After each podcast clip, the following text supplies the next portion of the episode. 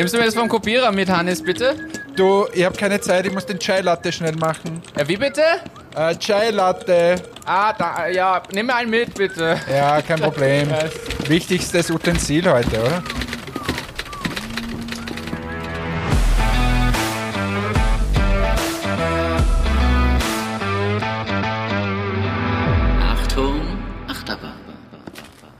Hier geht's zu heute wieder schlimmer als wie im Kaufhaus Österreich.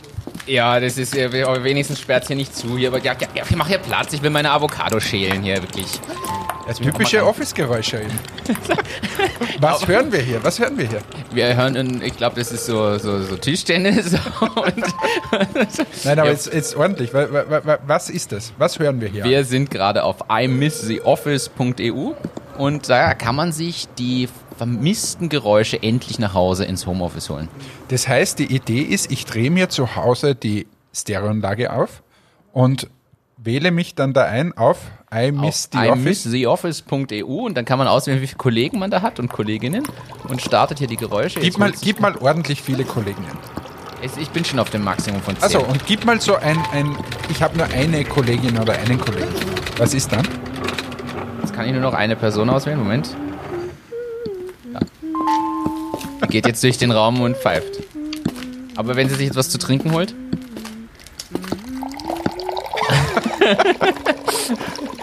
Den Chai Latte. Was sind das für Geräusche? Da quietscht irgendwas. das war die Toilette. So, also drehen wir ab. Also jeder, der sich einsam fühlt, dreht entweder Achtung Achterbahn auf oder imisstheoffice.eu. So kann man auch zwei Minuten erstmal füllen. Herzlich willkommen zu Folge 54 von Achtung Achterbahn. Super. Wir gehen quasi ins neue Jahr. Ich glaube, erstes Thema ist gleich mal, weil wir das letzte Mal so herumgedruckst haben, was sind wir eigentlich? Kleine Existenzkrise. Geht's bei uns weiter? Ja oder nein? Wir können es schnell beantworten. Wir, sind haben noch da? nicht, ja, erstens, wir sind noch da. Wir haben nicht wahnsinnig viel drüber gesprochen, ob es jetzt weitergeht oder nicht. Aber wir sind noch da. Wir haben richtig Bock drauf, das Ganze zu machen. Vielen Äh, Dank auch an die neu hinzugekommenen Abonnentinnen und Abonnenten. Wir haben die 1500 geknackt, was mir der Martin heute geschickt hat. Das finden wir gut, aber wir wollen noch viel mehr. Das heißt, äh, wir werden das Ganze hier erweitern. Wir nennen es auch ein bisschen anders. Achtung, Achterbahn bleibt, aber äh, es ist so ein bisschen, äh, wir haben auch hineingehört in die Community. Und was fällt da eigentlich am häufigsten? Es ist so ein bisschen der Freunde-Podcast. Es ist so, der Freunde machen Business Talk. Das heißt, es ist ja ganz einfacher Titel eigentlich.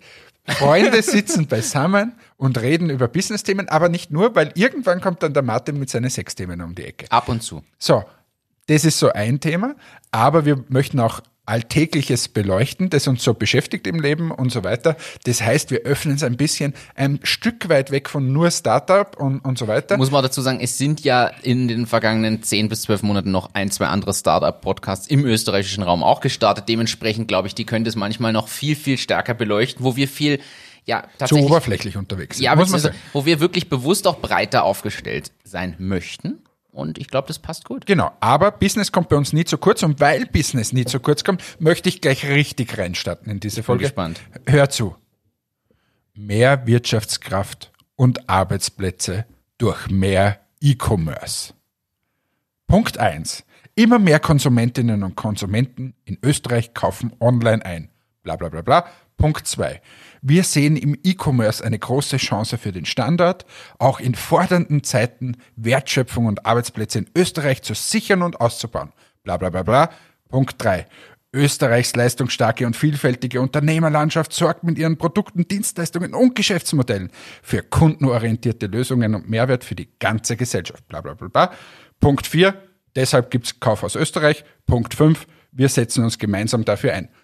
Punkt. Das war die E-Commerce Charter, präsentiert von Margarete Schramböck und dem Harald Mara. Und was ist jetzt passiert? 700.000 Euro haben wir in den Sand gesetzt, weil Kaufhaus Österreich zur Linkliste wird. Ja.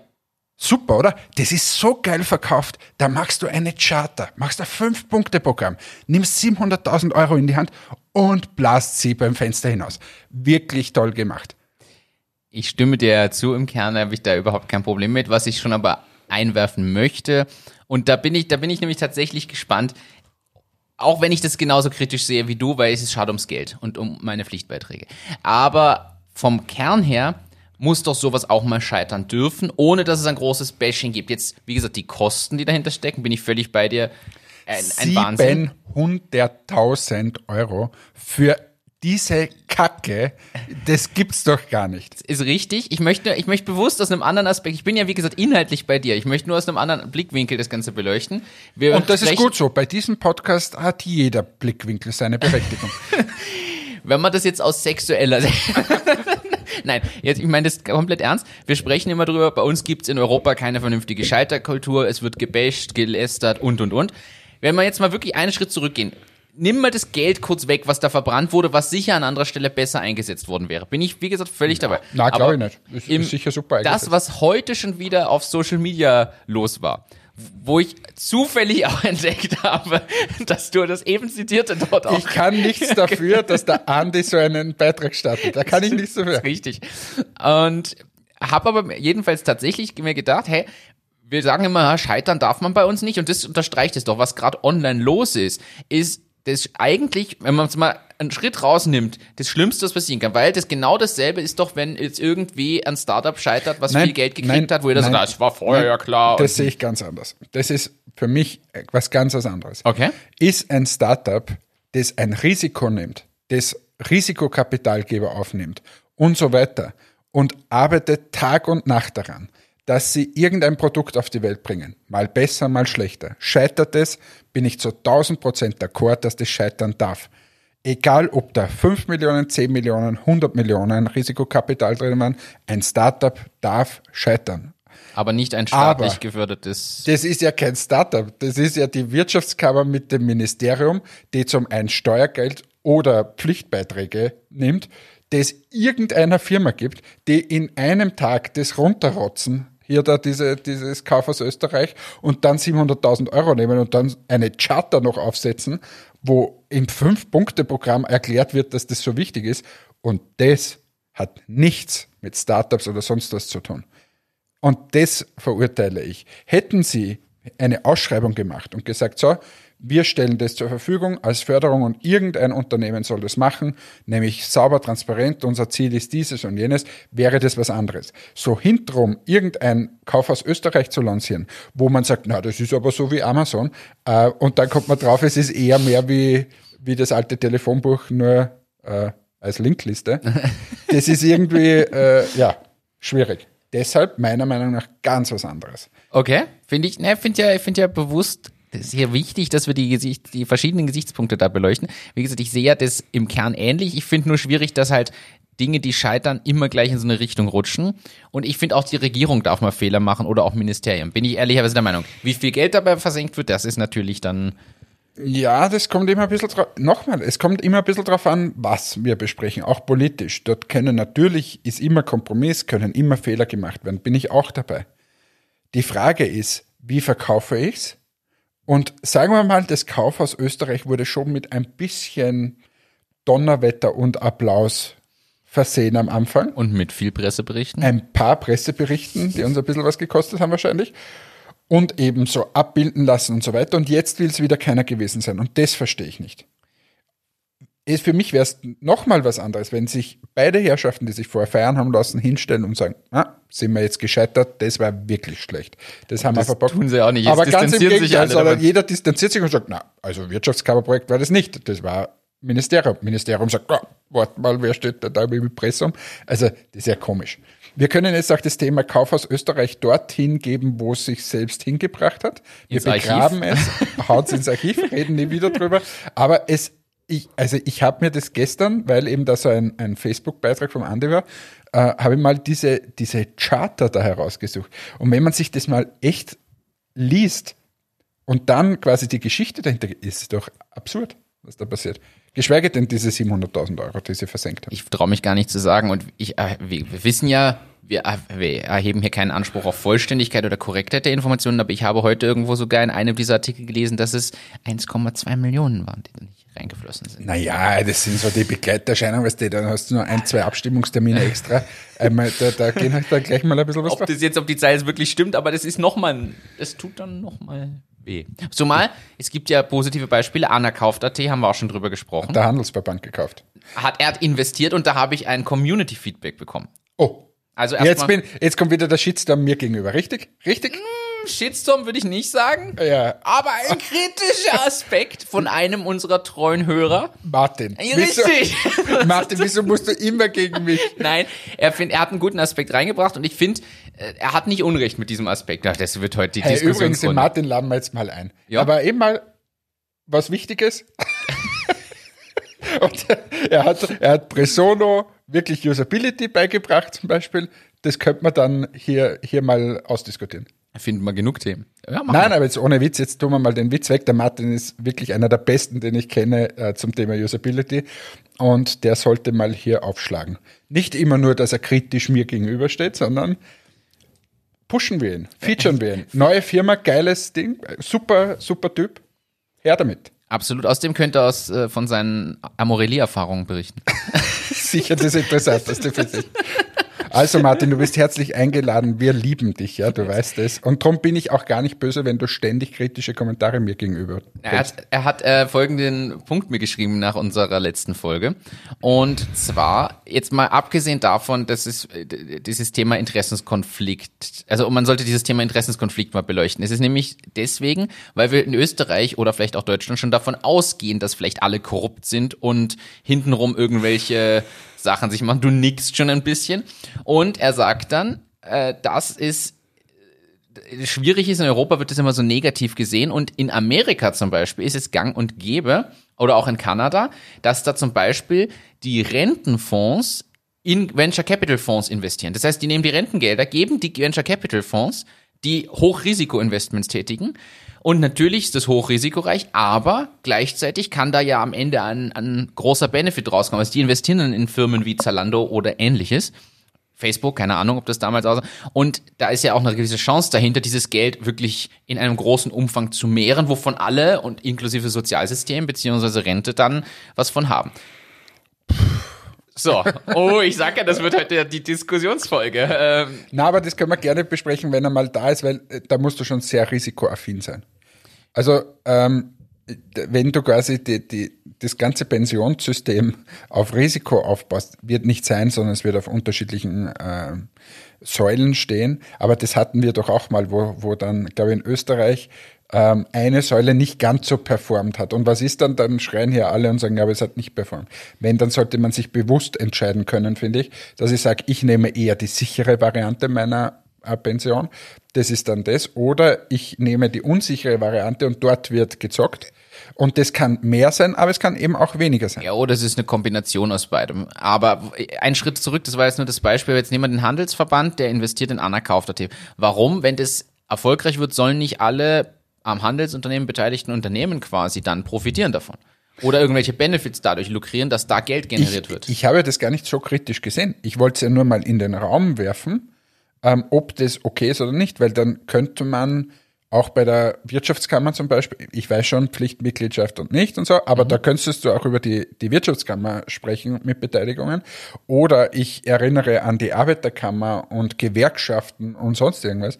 Und bei den Gewerkschaften, da war ja, oder überhaupt bei all diesen, auch bei der Wirtschaftskammer und so, die haben dann auf einmal irgendwelche Immobilien besessen und dort mitgemacht und da mitgemacht. Und das hat man schon kritisch immer wieder ein bisschen beäugt, muss man sagen. Und wenn es jetzt in Investments geht, habe ich das nur zur Diskussion gestellt. Aber ich finde es super, dass das quasi unsere Community aufregt. Lieber Martin, herzlich willkommen in unserer Show. Schau mal vorbei, wenn du Zeit hast. Ähm, wir freuen uns wirklich tierisch auf dich. Und übrigens, Podcast ist wie Clubhouse, nur live und mit Aufnahme. Also nicht live, sondern live vor Ort und aufgenommen. Zum jederzeit abspielen. Weil ich glaube, treibt sich viel auf Clubhouse rum. Ja, genau. Schaust halt einfach vorbei. Ähm, du, was anderes. Wir Ja. haben mal gesprochen über so eine App, die quasi alles verbindet. Diese ganzen du? WhatsApp, WhatsApp, Telegram, Mhm. bla bla bla, habe ich zugeschickt bekommen, auch aus der Community. Ähm, und zwar WhatsApp, Signal, Telegram, die Android-App DM.me, also Direct Message Me, äh, bündelt all diese Chats in einer, einzig, äh, in einer einzigen Anwendung. Okay. Genau. Gibt es leider aber nur für Android. Ähm, drum kann ich es nicht probieren. Aber anscheinend gibt es da eine Message, äh, äh, eine, eine App, die heißt Direct Message Me. Haben wir mal irgendwie gemacht. Was mich interessieren würde, ist, ob es nur in einer Oberfläche quasi die anderen Apps anbindet und du musst immer noch switchen Ich oder ob es dir die probieren. Kontakte kombiniert, weil wir haben drüber gesprochen, dass es ja spannend wäre, du schreibst einfach die Nachricht und auf dem präferierten Kanal des Gegenübers kommt es dann an oder da, wo man zuletzt kommuniziert hat. Oh, Das hast, wär bist ja- schon wieder weil mich- einen Schritt weiter. Das, weil das ist ja das Spannende. Mich nervt's ja, dass ich mit drei Leuten auf drei verschiedenen Plattformen irgendwie mal anfange und nicht mehr weiß, wo war es jetzt aktuell. Dann schickt mir wieder irgendwer was über einen Facebook Messenger, der einfach abgestellt werden muss, weil ich hasse dieses Teil persönlich. So, dann ist irgendwer, der aber sagt, ich Apropos, habe kein WhatsApp mehr. Jetzt fällt mir gerade ein, haben wir heute beim Mittagessen auch besprochen bei Entmatics, kriegst du auch immer mehr so Spam-Nachrichten bei Facebook Messenger und Instagram? und Instagram? Wir hatten das heute beim Mittagessen auch bei Prisoner. Wir haben heute drüber gesprochen, dass wir ständig in, auf Instagram in so komische Gruppen eingeladen Ja, werden, wo dann äh, Send me your nudes und keine Ahnung was kommt und da sieben komische halbnackte Menschen auf irgendwelchen Fotos sind und 30 andere User, die halt in derselben Gruppe mit und man klickt halt immer auf Ignore oder Delete und so. Ja, Aber das wird immer mehr. wird jeden Tag kommt die rein. Immer mehr, ja. Habt ihr das auch? Haben wir auch, haben wir heute besprochen, geht uns alle tierisch auf den Geist. Anderes Thema. Ich Boah, treibe dich, ich treibe dich heute vor mich her. Ja, bin ich gespannt. Mini möchte in Zukunft auf Leder verzichten. Ja, das geht gut. Was? Ja, das funktioniert, weil du hast mittlerweile mit Kunststofftechnologien die Möglichkeit, die Ausstattung so wie Leder ja, beschaffen jetzt lass mich doch einfach mal, einfach mal erzählen, die möchte auf Leder. Äh, äh, übrigens, der, der, der Sinn von dem Ganzen, ich lasse dich auch immer ausreden, ist immer das, du stellst das vor, erklärst das kurz und dann antwortest. Ja. Und ich sage nur die Headline und bei dir geht's los wie. Sorry. Also Mini verzichtet auf Leder. Ab wann? Das weiß ich jetzt nicht. Wann- Äh, warte mal. Äh, das weiß ich jetzt nicht. Ab wann steht hier nicht. Aber Mini zweifle an der Nachhaltigkeit des Werkstoffs und möchten somit quasi diese tierischen ähm, Werkstoffe rausbringen. Ähm, es ist, finde ich, ein bisschen ein zweischneidiges Schwert, auch wenn man sich da die Kommentare teilweise unter diesen Berichten äh, liest, weil natürlich das Auto jetzt, sagen wir mal, von Nachhaltigkeit nicht wahnsinnig geprägt ist. Mit all den Kunststoffteilen, die da drinnen sind und so. Das stimmt. Ähm, und auch die Verschrottung und so. Also pff, da sollte man wahrscheinlich das Fass nicht aufmachen mit einem Werkstoff, das man dort, dort hinein äh, gibt. Oder mit einem, wie nennt man das sonst? Ist ja ist eigentlich ein tierischer Stoff. Nennt man trotzdem Werkstoff? Also jetzt gar nicht. Material. Material, mit einem Material, das man dann ersetzt. Aber ja, die möchten das durchziehen. Und das, äh, der Wahnsinn ist eigentlich, 54 Prozent aller Minis äh, sind mit Leder ausgestattet. 54. Also das ist nicht so klein, dass da nur drei Prozent irgendwie Lederausstattung haben, sondern 54 Prozent aller Minis, die ausgeliefert worden sind, mit Lederausstattung. wow. Nicht schlecht, äh, oder? schockiert mich, äh, aber ich finde da sehr spannend. Also erstens gibt es doch mittlerweile Kunstleder. Oder? Ich bin überhaupt kein Lederexperte. Ich kenne mich da gar nicht aus, muss ich ehrlich so sagen. Ich kenne mich mit Lack aus, aber nicht mit Leder. Das war so klar, dass du jetzt grinst. Ähm, aber stell dir vor, Mini verzichtet auf Lack und Leder. Das wäre mal was. Aber, na, aber ich kenne mich wirklich jetzt mit Leder jetzt nicht so sonderlich aus. Und aber ich weiß, es gibt Kunstleder. Das ist ja immer das hellste ein Feuerzeug an der Lederjacke. Wenn es brennt, ist Kunstleder. Wenn es nicht brennt, ist echtes Leder. Wurde mir so beigebracht in Tunesien. Am Bazar.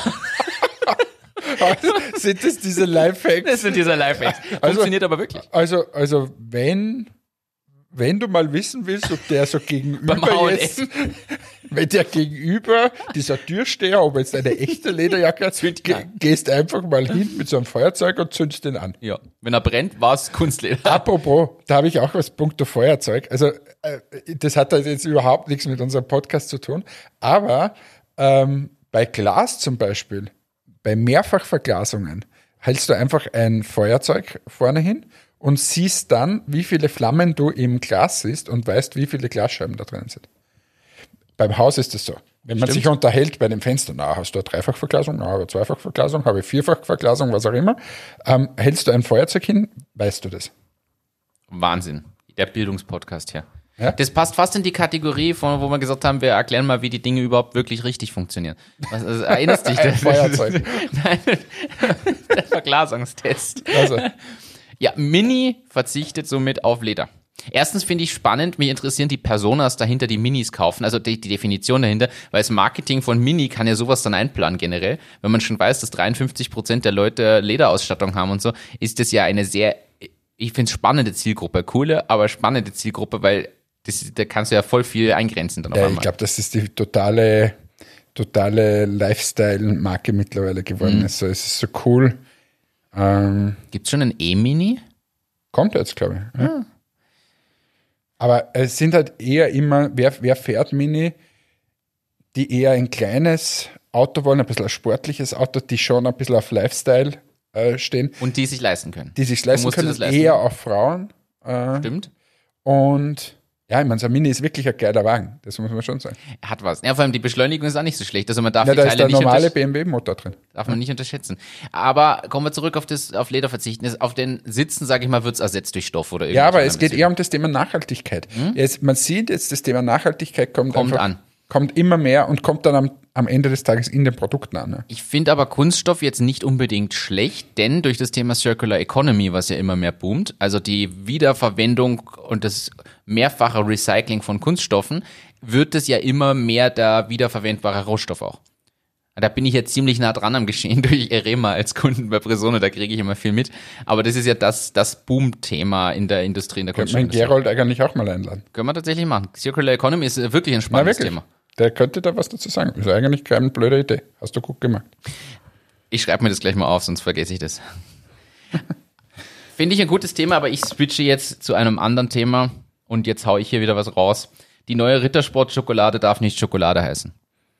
Jetzt hatten wir nicht letztens mal was, dass Milka nicht äh, quadratisch werden kann oder so? War das nicht mal hier? Du hast doch das mal gebracht, glaube ich, dass Rittersport hat irgendwie so äh, einen Musterschutz oder irgendwie so auf diese quadratische Schokolade und hat gegen Milka quasi Da war irgendwas. Ja, äh, merkst du dir nicht, was wir hier reden, bitte? Nicht, nicht alles, nein. Okay. Und ja, Ja, jedenfalls bringt jetzt die, ist die neue Rittersport-Schokolade hat irgendwie kein Kakao mehr, sondern irgendwas anderes. Ich weiß nicht genau. Und da gibt's jetzt tatsächlich eine Klage dagegen von verschiedenen Mitbewerbern auch und die dürfen es jetzt nicht Schokolade nennen. Aus dem Grund, dass irgendein Inhaltsstoff nicht drin ist. Ich vermute mal, dass das Ding vegan ist letzten Endes oder keine Milch drin oder irgend sowas. Ich schaue nach, Moment. Und ich habe es letzte Woche gelesen. Und das ist extrem spannend, weil mir hat wirklich gut gefallen, die Diskussion, womit man sich beschäftigt. Ah, ich glaube, Zucker ist auch so ein Thema. Das müssen so und so viel, muss so und so ein Zuckeranteil drin sein und der ist nicht drin und deswegen darf es auch nicht Schokolade heißen. Also äh, war das die Entscheidung und damit befassen sich ganze Behörden aktuell. Und ja, es wird jetzt scheinbar, äh, suchen sie jetzt einen Namen dafür, wie sie das Ganze nennen und haben auch einen gefunden. Den habe ich mir noch nicht aufgeschrieben, muss ich leider sagen. Den werde ich nachreichen. Aber sie haben tatsächlich einen anderen Namen, der. Äh, ah, da. Kakao y nada. Kakao und nichts nennen sie es jetzt. So rum ist. Wegen Okay. Milch und Zucker, das ist der Grund, warum sie nicht Schokolade das nennen dürfen. Und da sind jetzt sogar Bundesämter dahinter, dass sie das nicht so nennen. Wo ich mir denke, haben wir keine anderen Sorgen. Ja, aber, aber erinnert mich ein bisschen an diesen Jamie Oliver McDonalds äh, Vergleich, Ja. ähm, wo quasi Jamie Oliver McDonalds in UK, glaube ich, verklagt hat und gesagt hat, erstens darf man es nicht Nahrung nennen und nicht Fleisch in den Burgern, weil, weil die Burger äh, nicht aus Fleisch bestehen, sondern nur aus Fettpaste und äh, Ammoniak oder so irgendwas. Und ähm, weil das dann kein Fleisch ist, sondern eben nur Fettpaste und Ammoniak, dass das nicht Fleisch genannt wird und der Burger somit auch nicht Nahrung. Also das ist schon ein Wahnsinn, äh, was da passiert, oder? Ich, ich, ich, allem Im Kern stimme ich ja manchen Dingen dazu. Andererseits denke ich mir, haben wir wirklich gerade keine anderen Sorgen? Na, aber das ist ja, also was heißt andere sagen, ich bin ja froh, dass wir mal über das reden und nicht dauernd über Corona. Das ist absolut richtig. Also bleiben wir bei dem Thema. Das vor allem das mit dem Burger und der Paste ist ja tatsächlich auch ein Hinweis, dass man mal drüber nachdenkt, was man da eigentlich konsumiert. Da haben wir sicher schon mal gesagt, ich habe da ja diesen Spiegel ähm, Link mal gegeben zum Thema, wie wird Wurst produziert und Ja, Fleisch produziert. Da haben wir schon ein, zwei Mal drüber gesprochen. Seither esse ich keine Wurst mehr. Seit Ja, du aber, aber hast du Video schon mal in die Shownotes gegeben? Ja, aber ich kann es gerne nochmal machen. Bitte gib's rein. Also für alle, die mal wissen wollen, wie, äh, wie Wurst aussehen sollte und wie Wurst nicht aussehen sollte, äh, gibt es da einen, einen Link in den Show Notes. Das ist ein Video, glaube ich, zehn Minuten. Ungefähr, ja. Da ist ein ehemaliger Metzger und dann auch quasi so Qualitätsprüfer und so weiter, der erklärt quasi, was in so industriell gefertigten Würsten ist und gleichzeitig macht er selbst eine Wurst. Und so den größten Tipp, den er halt gibt, ist, eine richtige Wurst hat ganz, ganz wenig Inhaltsstoffe. Da ist ganz wenig drinnen. Und wenn man sich eine Packung anschaut, im Supermarkt jetzt mal, was bei einer Wurst so alles drinnen ist, ist die Liste Schlimm. eher lang. Und man kommt drauf, dass, dass das gar nicht so viel mit Fleisch zu tun hat, ähm, was man da zu sich nimmt. Aber es ist, es ist schockierend. Tatsächlich, du hast mir das, ich glaube, im Juni gezeigt. Und seither kann ich, ausgenommen als Pizzabelag, ich kann keine Wurst mehr essen. Ich, ich, ich schaff's nicht mehr, nicht mal mehr vom Fleisch. Weil ich du kann es so nicht mehr. ekelst. Ich, ich, es ekelt mich wirklich an, seit ich dieses Video gesehen habe. Und ich werde es im Kopf nicht mehr los. Ich kann seither außer als Pizzabelag, wie gesagt, das schließe Ich, ich aus. ich kann, seit ich dieses Video gesehen habe, irgendwie so keine Extrawurst mehr essen.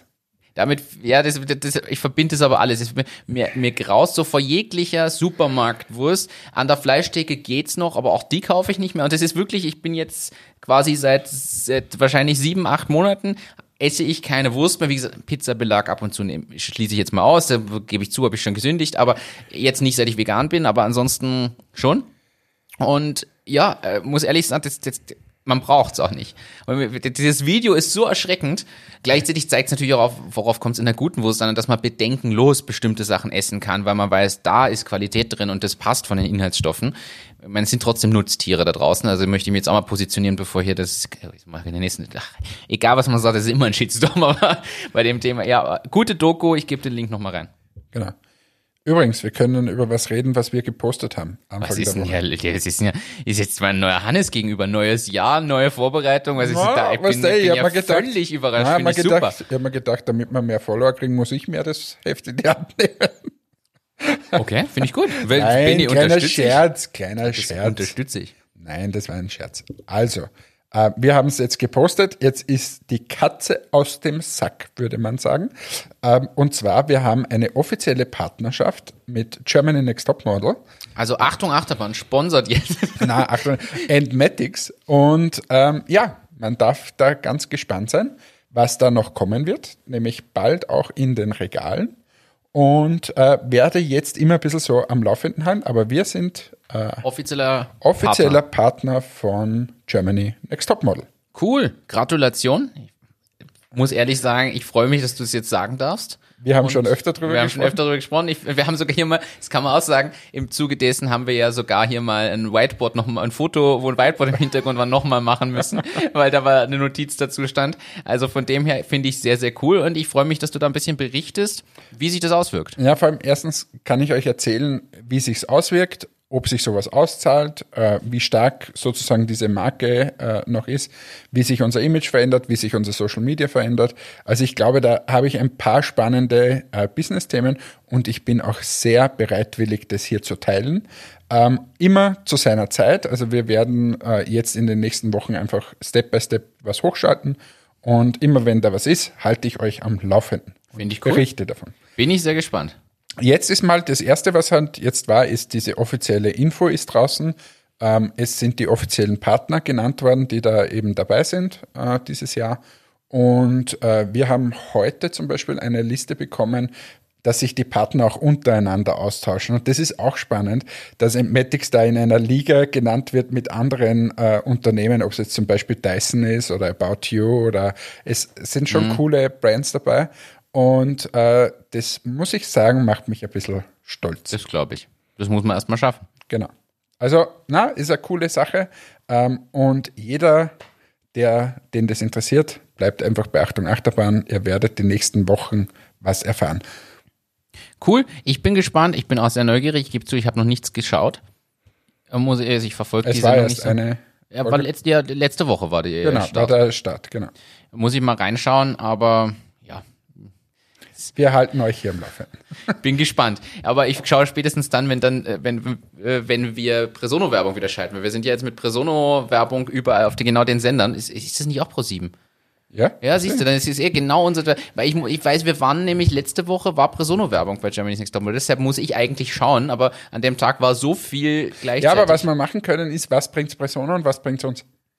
Ja. Weil natürlich die Zielgruppe viel besser zu Entmetics. Äh, Absolut, ich kann dir das sogar von der ersten Folge schon sagen, dass wir extrem viele Websites, also extrem viel, aber wir hatten viele Website-Besucher, nicht so viele Registrierungen. Ich würde aber den Effekt auf Dauer nicht unterschätzen. Wenn wir das immer wieder bespielen, glaube ich, dass da schon eine Zielgruppe sitzt, die das in Assistenzfunktionen, in leitenden Marketing und, und Agenturfunktionen und so, äh, glaube ich schon, dass das unsere Zielgruppe ein bisschen ist. ja. Junge, Na, modern Germany- denkende Leute. Germany Next Topmodel 2,5 Millionen Seherinnen und Seher, 1,8 Millionen ungefähr. Dachraum, oder? Ja, genau, 1,8 Millionen relevante Zielgruppe. Erste Show, glaube ich, äh, 18 oder 19 Prozent Marktanteil. Und das ist schon sehr stark. Bin ich gespannt. Ja, wir unterhalten uns das nächste Mal. Aber jetzt darfst ja du wieder was reinbringen. Äh, Es wurde ein neues Unterseekabel in Betrieb genommen zwischen Nordamerika und Europa. Also das ist überhaupt eine geile Sache, weil wenn man sich mal überlegt, wie Internet so funktioniert, äh, da macht sich ja niemand Gedanken, dass du da schon ein bisschen ein paar Kabeln verlegen musst. Ja, vor allem, was für welche? Ich habe extra die Zahlen rausgesucht. Ich habe nämlich diese, diese Überschrift gelesen in einem Newsletter und dann habe ich mir gedacht, ja, man, also wir wissen, es gibt Unterseekabel. Ich habe gedacht, jetzt betreibe ich mal Recherchearbeit, denn wir sind ja hier der Service-Podcast. Ja, das haben wir auch. Nicht nur der Freunde und Business, sondern auch Service. Wir wollen, dass jede Zuhörerin und jeder Zuhörer jedes Mal zumindest ein Ding mitnimmt, weil ihr schenkt uns diese eine Stunde Zeit. Wir schenken euch eine Stunde Unterhaltung, Information und so weiter.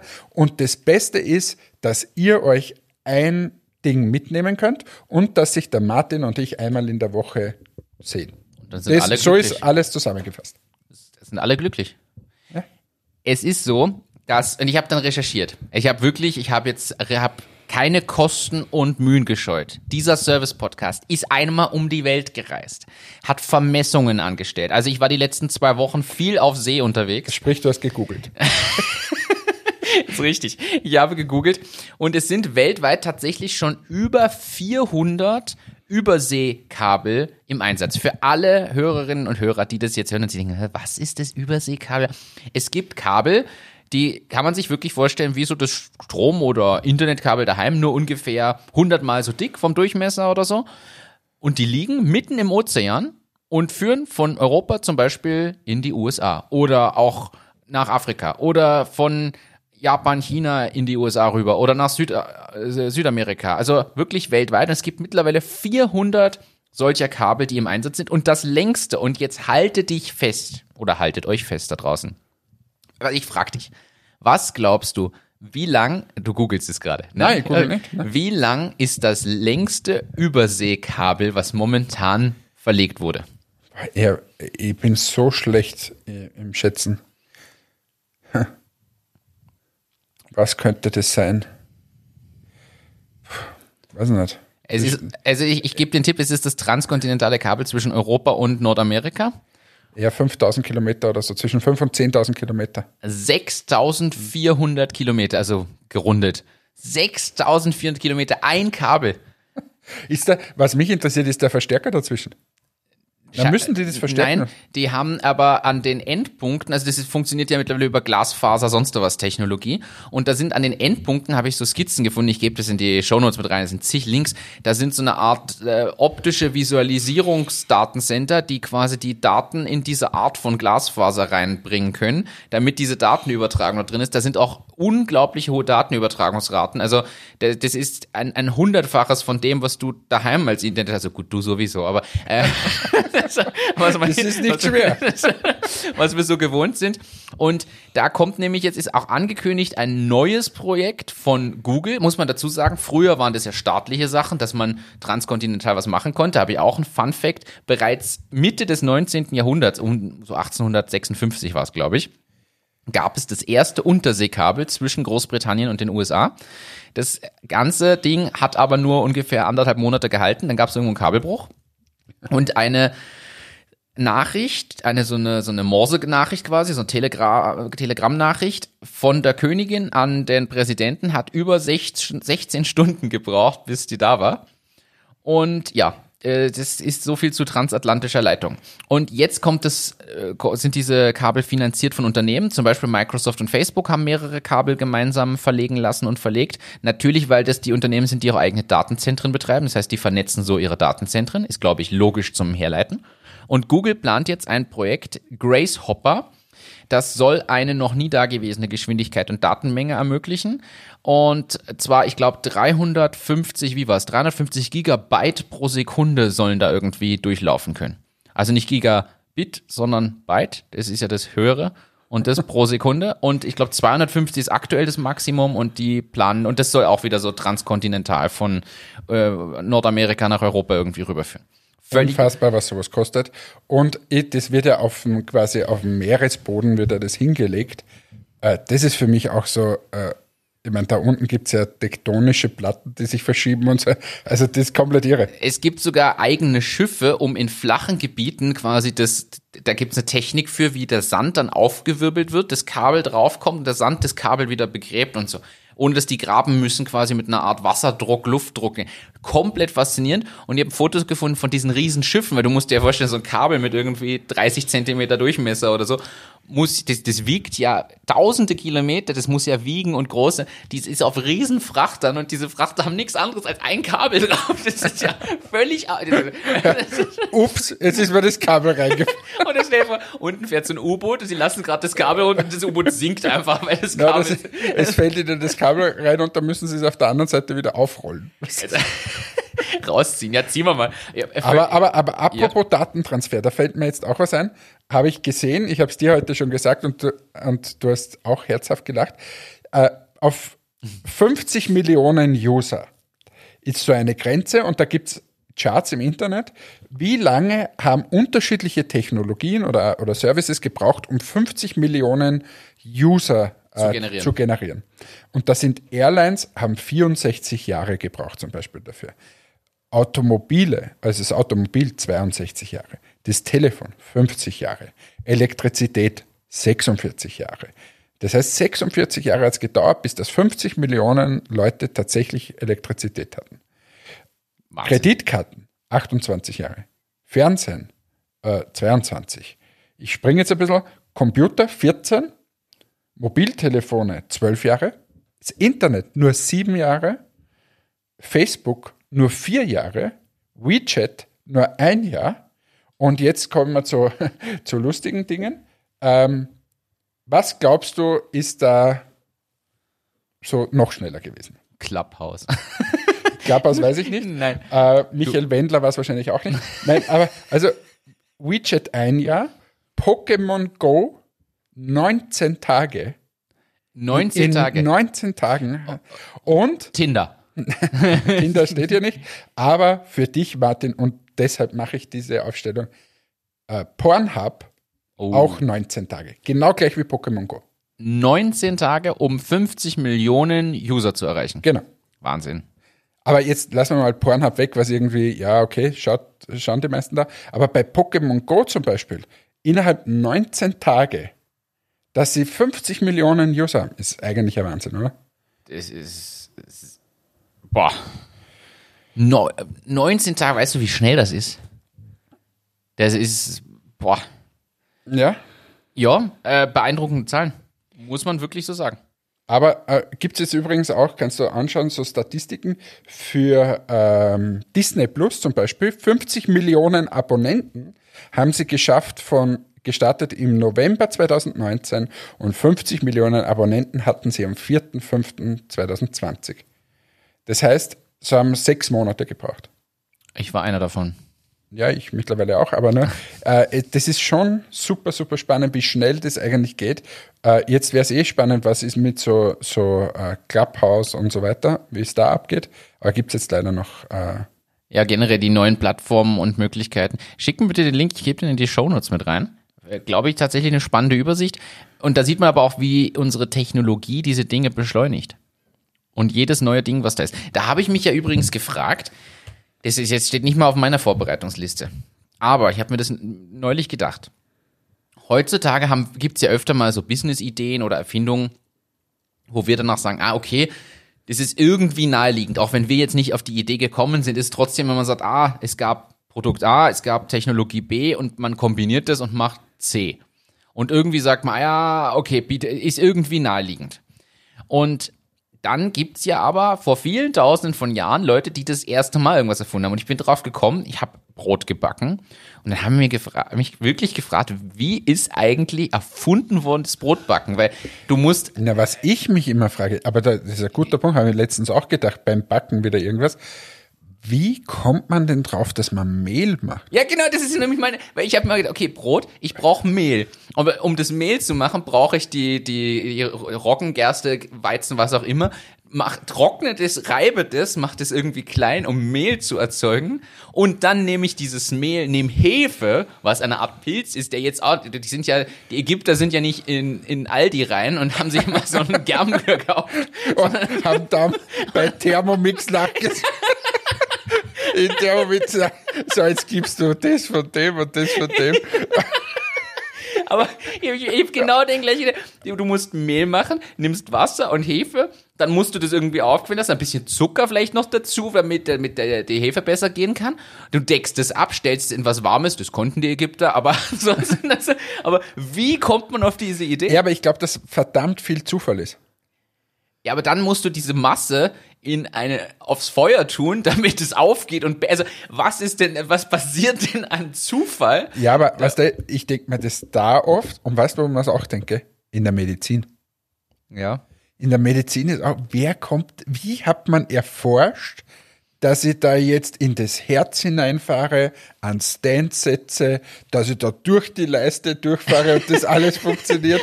Na, aber Stimmt. ehrlich, wie, wie erforscht man das? Ja, mit so. vielen Versuchen. Ja, ey, aber jetzt ist es beim Mail wahrscheinlich ein bisschen unkomplizierter als wie, oh, jetzt, jetzt hat er Schmerzen in der Brust, na schneid ihn mal, einfach mal in der Leiste auf.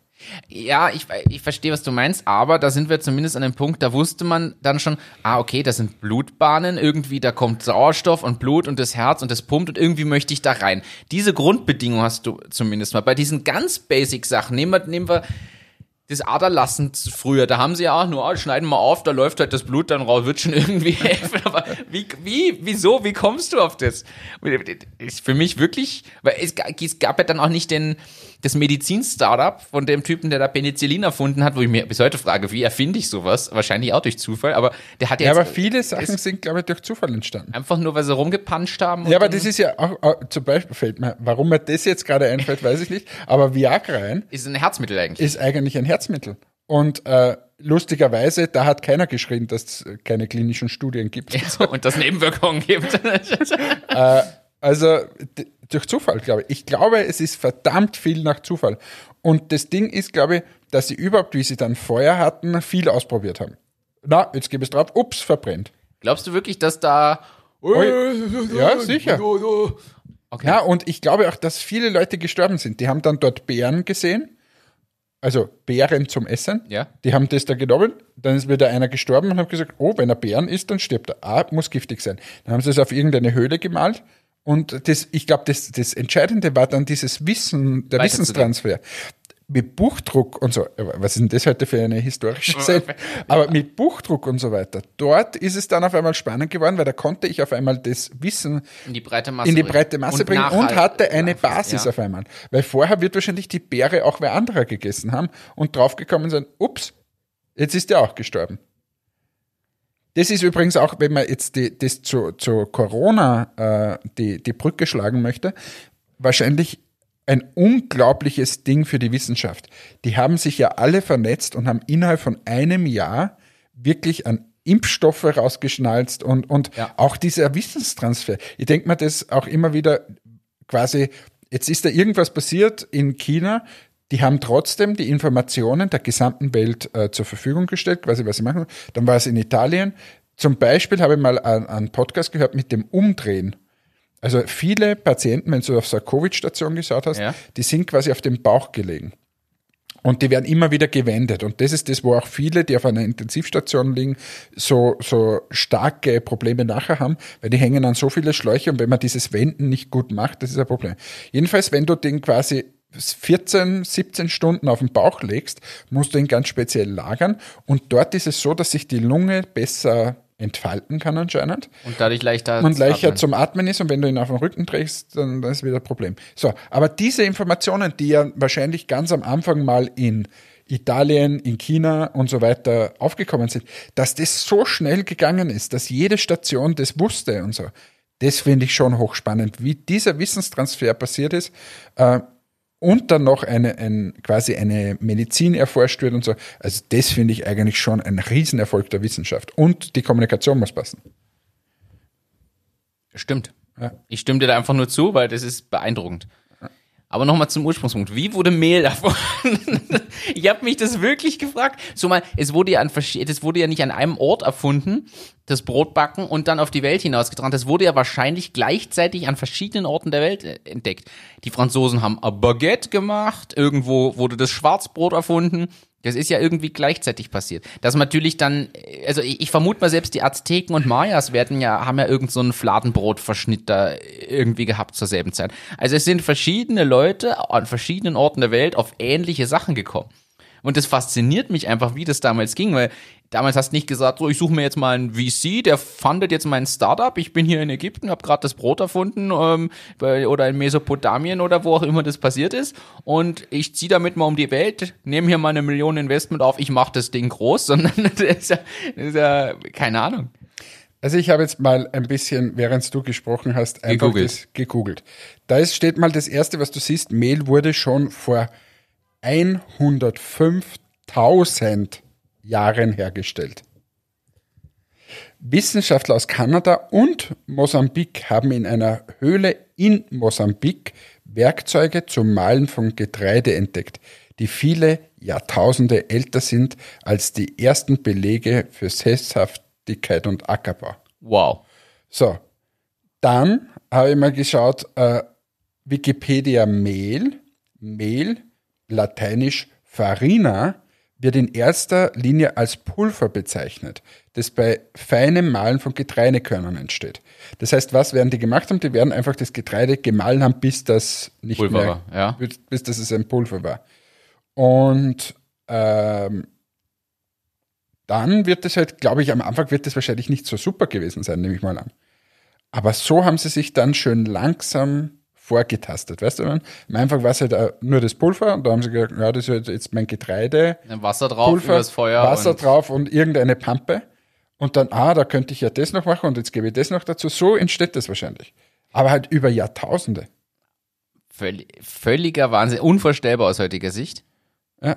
Und gleichzeitig sieht man da, was im menschlichen Körper und Hirn für Funktionen arbeiten, weil diese Neugier, dieser Drang zu experimentieren muss ja da sein. Fas fasziniert mich. Fasziniert mich total. Muss ich wirklich so sagen. Ja, aber jetzt nochmal zu den Stands. Ja, es, wie kommt man da Wie drauf? kommt man da? Na, aber es ist, es ist überhaupt Wissenschaft ist ein Wahnsinn. Ich- also ich bin ja da leider extrem schlecht. Das ist ja das. Ich habe mich begeistert das, das zwar, aber ich, ich bin einfach nicht so gescheit, dass ich das erfinden könnte. Bin kein Erfinder. Ich glaube auch, dass man als Erfinder so einen, einen gewissen Antrieb hat. Ja. weißt? Und ich glaube aber, es braucht ja alle möglichen Leute. Es braucht ja die, die es umsetzen. Es braucht die, die einfach vielleicht eine Idee haben und gerne erfinden. Es gibt die, die dann gerne dran rumbasteln und das bis ins Detail bringen. Es gibt die, die es vermarkten. Und da haben wir auch schon den Businessbezug. Genauso sind ja die erfolgreichen Business-Teams aufgeteilt. Ja, und was mache ich jetzt? Ich leite noch über von deinem, ähm, von deinem medizinischen Thema. Die Überschrift der Woche habe ich dir schon geschickt. Meine Überschrift der Woche. Mitternachtssnack. Mann verschluckt Airport im Schlaf. Hast du das gelesen, was ich dir geschickt habe? Na, du hast mir es geschickt, aber ich habe keine Zeit gehabt. Es ist ein Mann, der, ist, der schläft mit Kopfhörern im Ohr ein und wacht morgens auf, findet sein AirPod nicht mehr und wundert sich über ein Druckgefühl in der Brust. Und als es tagsüber nicht besser wird, geht er zum Arzt, der röntgt ihn und da ist in der, in der Speiseröhre irgendwo oder Luftröhre irgendwo hing ein AirPod, den er im Schlaf verschluckt hat. Ja, was tut man dann? Ja, der Arzt hat so ein, äh, wie heißt es, äh, quasi eine Art Magenspiegelung gemacht, wo er mit so einem Griff, Greifarm über den ja. Mund reinfährt, das rausholt und ja. Oi, oi, oi, oi, oi. Ich persönlich hätte einfach die großen? die, die, die mit zwei Bügeln und Airport Max oder wie heißt Oh, wo sind meine Kopfhörer? Boah, ich habe da so einen Druckgefühl. Man sieht sogar von außen. mit, am besten mit Ladekäse, sagt wer den kleinen. Ja, aber das muss auch schlimm sein, oder? Ich, ich weiß nicht, wie das passieren kann. Naja, aber äh, da, da gibt es ja auch lustige Geschichten von anderen Körperstellen, wo man Sachen vergisst. Also zumindest. Du meinst bei mein- OPs, wo plötzlich Schlüssel wiedergefunden werden? So zum Beispiel, aber auch andere. Also mein, mein Bruder äh, wird ja Arzt und der verbringt die eine oder andere Stunde auch auf, auf Notaufnahmen und so. Und wenn man dem mal fragt, was kommt denn da daher? Das ist schon spannend, was Leute so aufführen. Ich kenne da Stories von Hamstern zum Beispiel. Ja, lassen wir es besser. Ja, okay, du kennst ähnliche Stories, glaube ich. Wir, Das wir ist- besser wieder im Business-Kontext vor. Ich habe noch was ganz Spannendes, das können wir hier noch wunderbar unterbringen. Kam auch aus der Community und das ist nämlich was Interessantes noch dazu jetzt hier zum Abschluss oder als eines der Abschlussthemen. Und zwar hast du das letzte Mal über den James Bond gesprochen. Erinnerst du dich? Ja. Du hast gesagt, der James Bond wird verschoben zum weiß ich wievielten Mal. Und wir haben ja cooles Feedback gekriegt und ich habe das dann mal äh, mir durchgelesen. Wir haben einen Link nämlich dazu geschickt bekommen. Diese Verschiebung, die jetzt schon zwei oder dreimal stattgefunden hat, führt dazu, dass wahrscheinlich Szenen neu gedreht werden müssen. Warum? James Bond finanziert sich unter anderem durch Product Placement. Und die Produkte, die da verwendet werden, zum Beispiel, also in dem Artikel steht, ich, wie gesagt, kein, kein äh, Anspruch auf Vollständigkeit oder Korrektheit, da steht halt drin, es geht um Adidas, Omega und Nokia beispielsweise, deren Produkte zu sehen sind. Wenn du den jetzt ausstrahlst, sind die Produkte aber fast zwei Jahre alt. Weil der natürlich vor Ewigkeiten gedreht wurde. Das heißt, das ist weder die aktuelle Uhr, noch die aktuellen Turnschuhe oder sonst irgendwas, äh, noch das aktuelle Smartphone. Dementsprechend sagen die Unternehmen auch, hey, Moment mal, das waren damals unsere Produkte, die wir ein bisschen hypen wollten, jetzt verschiebt ihr das zum zweiten Mal, müssen wir neu drehen. Weil sie zahlen ja dafür de facto, wenn es Product Placement ist. Fand ich irrsinnig spannend, da sieht man wieder, was das für Folgewirkungen hat, weil du das letzte Mal so gebracht hast und ich das ja gar nicht am Schirm hatte. Äh, wirklich Wahnsinn eigentlich, wie das zusammenspielt. Ich habe da noch nie drüber nachgedacht, ob bei so Filmdrehs solche Themen eine Rolle spielen könnten. Dass da Produkte quasi veralten oder in so, ein, in so in Szene gesetzt werden. Ja, selbstverständlich, ja. Aber ist super spannend. Also, stell dir das vor, jetzt müssen sie den Käse nochmal drehen. Dann sieht der vielleicht auch anders aus und so. Also, da, da gibt es schon. Ja. vor allem der Schauspieler will auch wieder Geld haben, damit geben sie noch mehr Geld aus für den Film. Der muss das am Ende erst recht wieder reinspielen. Also das ist schon. Und nur, weil ich glaube ja sogar, die großen Streaming-Dienste und so haben ja gesagt, sie kaufen es ihnen ab. Aber das war ihnen nicht gut genug und Richtig. ja. Naja, ähm, was ich habe noch was. Wir haben ja schon öfter über das Startup Too Good To Go ähm, gesprochen. Ja. Und weißt du, was jetzt ist? Nein. Spargourmet jetzt bei Too Good To Go. Im Ernst? Ja, Finde ich aber gut. wollen Lebensmittel retten und somit gibt es jetzt Spargourmet auch bei Too Good To Go. Finde ich super. Sollte weiter so genutzt werden. Ja. Immer wenn ich da was holen will, ist das schon alles ausverkauft im ich habe aber auch noch nie was bekommen. aber vielleicht wird er das jetzt ähm, besser. Und ja. Der Georg Strasser von Too Good To Go hat übrigens hier im Interview dann gesagt, Lebensmittelverschwendung ist eine der größten ökologischen Herausforderungen, denen wir gegenüberstehen. Wir sind begeistert, dass Spar Österreich einen weiteren innovativen Schritt dagegen setzt und freuen uns auf die zukünftige Zusammenarbeit. 30 Prozent des Originalpreises wird es kosten. Finde ich super. Finde ich wirklich gut. Äh, sollte, sollte auch so, genau sowas braucht's. Wenn wir, wenn wir jetzt einen Beitrag leisten konnten und äh, jetzt für Nachhaltigkeit und für ein Startup findet man das super. Ich ergänze noch ein Thema. Wir haben ja mal gesagt, aber ganz am Anfang, wir sind hier der Messe-Podcast, weil man, damals, damals warst du, glaube ich, gerade auf zwei Messen. Wir haben gesagt, das Messe, wird das wa- Thema. Was ist das? Dann war ich auf der Euroshop und ja, und dann war auch schon Corona. Äh, und ich habe jetzt was gelesen und bin durch unseren, unseren Kunden Kuka bei Presono auch drauf gestoßen. Die Hannover Messe hat kundgetan, April, im April ist die Hannover Messe wieder, also die größte Industriemesse, Hannover Messe für Industrie, die es im deutschsprachigen Raum gibt, oh, dass sie dieses Jahr rein digital stattfinden wird. Und sie sehen das aber auch als einen Testlauf für eine zukünftige Hybridlösung. Sie sind der Meinung, sie müssen sich digitaler aufstellen für die Zukunft und ziehen in Erwägung, ob nicht zukünftige Messen generell eine Kombination aus Vor-Ort-Ausstellung, live mit Interaktion und digitalem Auftritt sind, so dass man sich digital präsentieren kann, auch wenn man vielleicht nicht live vor Ort ausstellen kann oder möchte.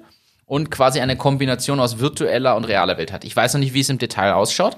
Und Sie sehen aber, Aber wie könnte es sein? Es könnte ja so sein, dass du dort quasi einen, einen virtuellen Bereich hast vor Ort und mit Augmented Reality Brillen zum Beispiel. Augmented Reality und dann gehst du dort durch zu einer Messehalle, wo eben nur digitale da sind.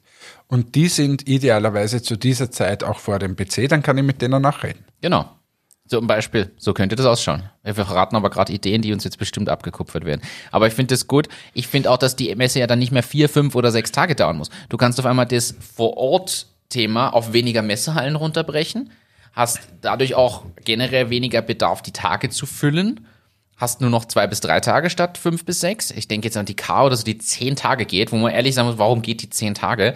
Da gibt's den Fachbesucher und den Privatbesucherteil dann noch, ist glaube ich bei mehreren so großen. Das kürzt du einfach mal auf fünf bis sechs Tage zusammen, weil es tut, es reicht vollkommen aus. Du kannst wahrscheinlich zwei Drittel deiner Messehallen äh, reichen dann aus, aber ein Drittel wird rein digital auftreten oder ohne Messestand, sondern nur virtuell vertreten sein. Und dafür hast du halt aber eine Halle, wo diese Stationen irgendwie sind, wo du das erkunden kannst. Ich kann mir das super spannend vorstellen. Ich glaube, dass das eine, eine sehr, sehr coole Möglichkeit sein könnte. Ja, äh, also ich, ich, äh, ich glaube, es war ein, eine gute Geschichte jetzt während äh, Corona. Sobald es aber wie das Reisen möglich ist, bin ich schon sehr gespannt. Ich glaube nämlich schon, dass, dass Leute sich gerne treffen. Das glaube ich auch. Ich denke aber, dass nicht jedes Unternehmen mehr zwingend so als Erstanknüpfungspunkt unbedingt gleich den Ausstellerbereich sieht. Als Besucher auf der Messe vielleicht noch, um in Kontakt zu kommen, aber nicht zwingend gleich ausstellen. Und das könnte Ja, schon sein. die Frage ist auch, ob ich es nicht anders sogar digital kombinieren kann, dass ich eher kleinere Messestände habe und dort lauter so Augmented Reality Bereiche. Das heißt, äh, ich habe halt einen Riesenstand, wo ich 1000 Quadratmeter vielleicht teilweise mit Riesenmaschinen hätte, habe ich jetzt nur mehr 100 Quadratmeter. Das ist eher loungeartig und dann setze ich die Brille auf und kann, bin quasi in einem virtuellen Raum, wo ich die Maschinen mehr ansehen kann. So würde ich dieses Treffen vor Ort äh, kombinieren mit dem, dass ich mir auch die Maschinen anschauen kann. Weil dieses Treffen vor Ort, wa- was ist denn eine Messe? Eine Messe ist, dass von der ganzen Welt die Leute oder von einer Region zusammenkommen und die sehe ich auf einmal. Das heißt, wenn ich ein, ein Einkäufer bin und ich suche nach Lieferanten oder so, dann gehe ich hier einmal durch und dann habe ich sofort zehn Termine gehabt. Um das sonst möglich zu machen, ist es einfach sehr mühsam. Also ich glaube, diese Geschichte, die bleibt, in welcher Form das dann äh, übrig bleibt, das kann ich jetzt schwer sagen. Eher die Frage ist, müssen, muss man immer alles dann vor Ort live aufbauen und ausstellen? Ich glaube, da hilft schon dieser Gedanke, live mit virtuell zu verbinden, so wie du es auch sagst. Du hast diesen Raum und schaust dir da halt die 20 Maschinen an und ausgestellt sind nur die zwei Highlights. Übrigens alles mit Persona machbar. Absolut. Also jeder, jeder unserer, unserer Kunden, ob es jetzt der Cooker wäre zum Beispiel, der bräuchte da keinen einzigen Roboter hinstellen. Der braucht nicht mal Augmented Reality, sondern dort hast du, äh, kann er natürlich machen, aber Interaktive Touchstationen interaktive Touchstation und ich schaue mir das Produkt dort an und so weiter und habe halt von mir aus ein Produkt dort stehen, dass ich die Qualität auch sehen und fühlen Oder du, wenn du unbedingt Virtual oder Augmented Reality willst, integrierst dort Presono. Ist ja auch möglich. Du kannst Presono einbinden in Fremdapplikationen als äh, quasi über einen iFrame und dort die Infos abrufbar machen, beziehungsweise können wir es über unsere API andocken und advanced Infos Jetzt, war, jetzt hast du in einem Satz so viele Fremdwörter gesagt, dass ich dich jetzt nicht erklären lasse. Man weiß wieder, warum ich dich jetzt einfangen muss. Man weiß, warum ich dir gegenüber sitze, weil sonst würde das Ganze heißen API, REST API, bla bla bla, schieß mich dort. In diesem Sinne, wir wünschen euch eine super coole Woche.